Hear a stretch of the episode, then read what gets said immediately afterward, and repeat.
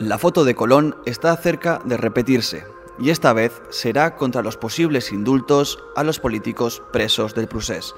Yo soy Jorge Raya Pons, es viernes 28 de mayo de 2021 y esto es Sumario de Tarde, la píldora de actualidad diaria que preparamos en The Objective. La idea ha nacido de Unión 78, la plataforma de Rosa Díez y Fernando Sabater, que entiende que esta medida de gracia supone un ataque al Poder Judicial y quiere movilizar a la sociedad para reivindicar la igualdad de todos los españoles ante la ley. PP, Vox y Ciudadanos estarán juntos el 13 de junio, está por ver si también revueltos. Y tenemos que hablar de vacunas, porque la Agencia Europea del Medicamento ha autorizado el uso de las dosis de Pfizer en menores de 12 a 15 años. A las pruebas se remiten. Han comprobado que los adolescentes la toleran bien y desarrollan una respuesta inmunológica sólida contra el COVID-19. Y para cerrar, una noticia curiosa, inesperada, insólita. Robert De Niro ha dicho que sí, ¿por qué no ser uno de los embajadores de Madrid Fusión el año que viene? Le han hecho una oferta irrechazable.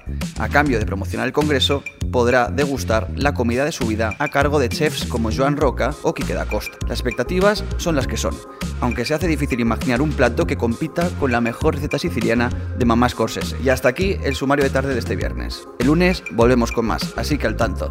Feliz fin de semana.